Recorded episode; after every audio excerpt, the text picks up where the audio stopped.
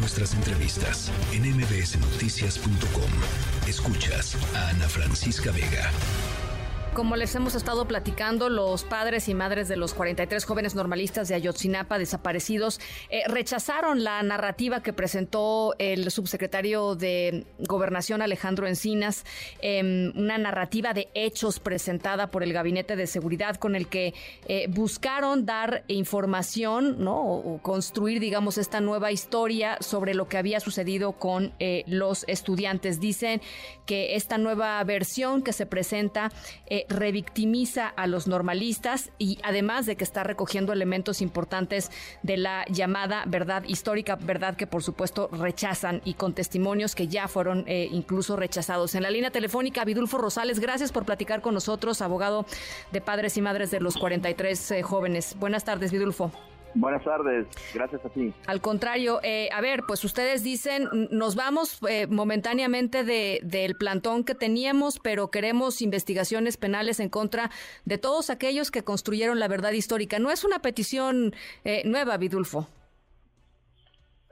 Sí, mira, no, efectivamente, yo creo que nosotros nos vamos, suspendemos el plantón, nos retiramos con una, porque hay vemos una ruta en el informe de Alejandro Encina, que fue presentado el día de ayer, y esta consiste en que él eh, ha referido en este informe que hay documentos todavía que los militares no han entregado y que hay una instrucción presidencial para que los mismos sean buscados y puestos a disposición de las autoridades. Entonces esa ruta nos permite a nosotros pues este, levantar el movimiento que tenemos y eh, en los próximos días buscar a Alejandro Encinas y a las demás autoridades para efectos de construir esta ruta que nos conlleve a este, que los documentos en poder de los militares sean presentados ante las autoridades que investiguen.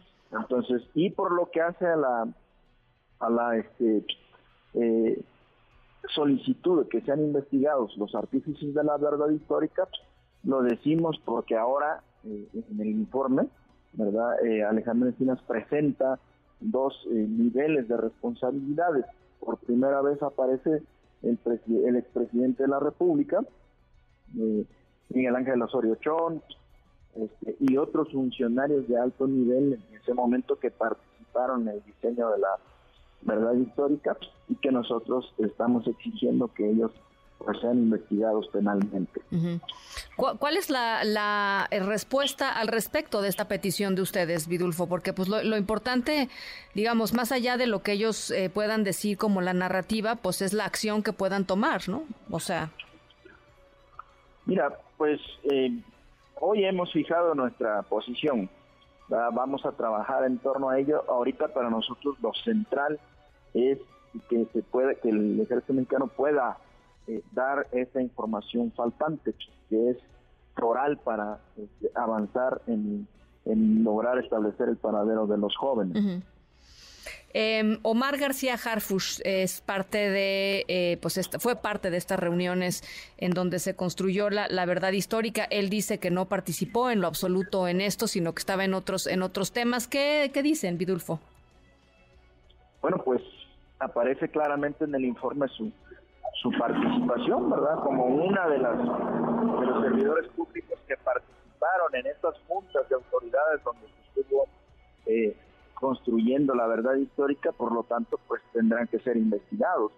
Ahora, mira, nosotros entendemos que es una coyuntura electoral y que eh, va a haber mucho, se va a enfocar este, en que podamos nosotros expresar nuestra opinión al respecto, pero yo quiero decirte que esta demanda que, traemos nosotros, como tú también bien lo apuntas, no es nueva. Nosotros hemos venido a señalarlo en otros momentos que esta persona tuvo un nivel de responsabilidad que tendría que ser objeto de una investigación y hoy, bueno, aparece en este informe de Alejandro Encinas, yo creo que se debe de actuar en consecuencia.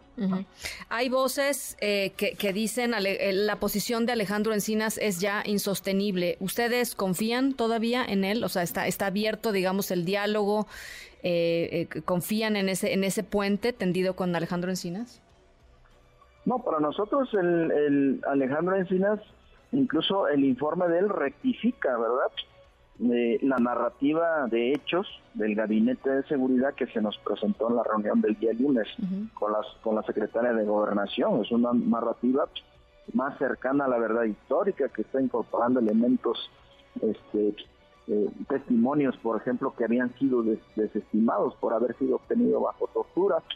Este, e incorporaban las capturas de pantalla seriamente cuestionadas, eh, en fin, este, otros elementos eh, que se acercan más a la verdad histórica y el informe de Alejandro Encinas rectifica, es un informe eh, más objetivo, hace una descripción detallada de la participación de la colusión del ejército mexicano con el grupo delictivo Guerreros Unidos y como te decía, refiere que, bueno, bueno. Sí, sí, estamos escuchando. sí, refiere, refiere que eh, falta informar que el ejército mexicano tiene información en sus archivos pendientes de buscar y de que se entrega a las autoridades. Entonces a nosotros se nos hace este muy objetivo el informe, importante en esta parte. Bueno, pues entonces esperar lo que responda el ejército, Vidulfo. ¿Cuánto tiempo les van a dar?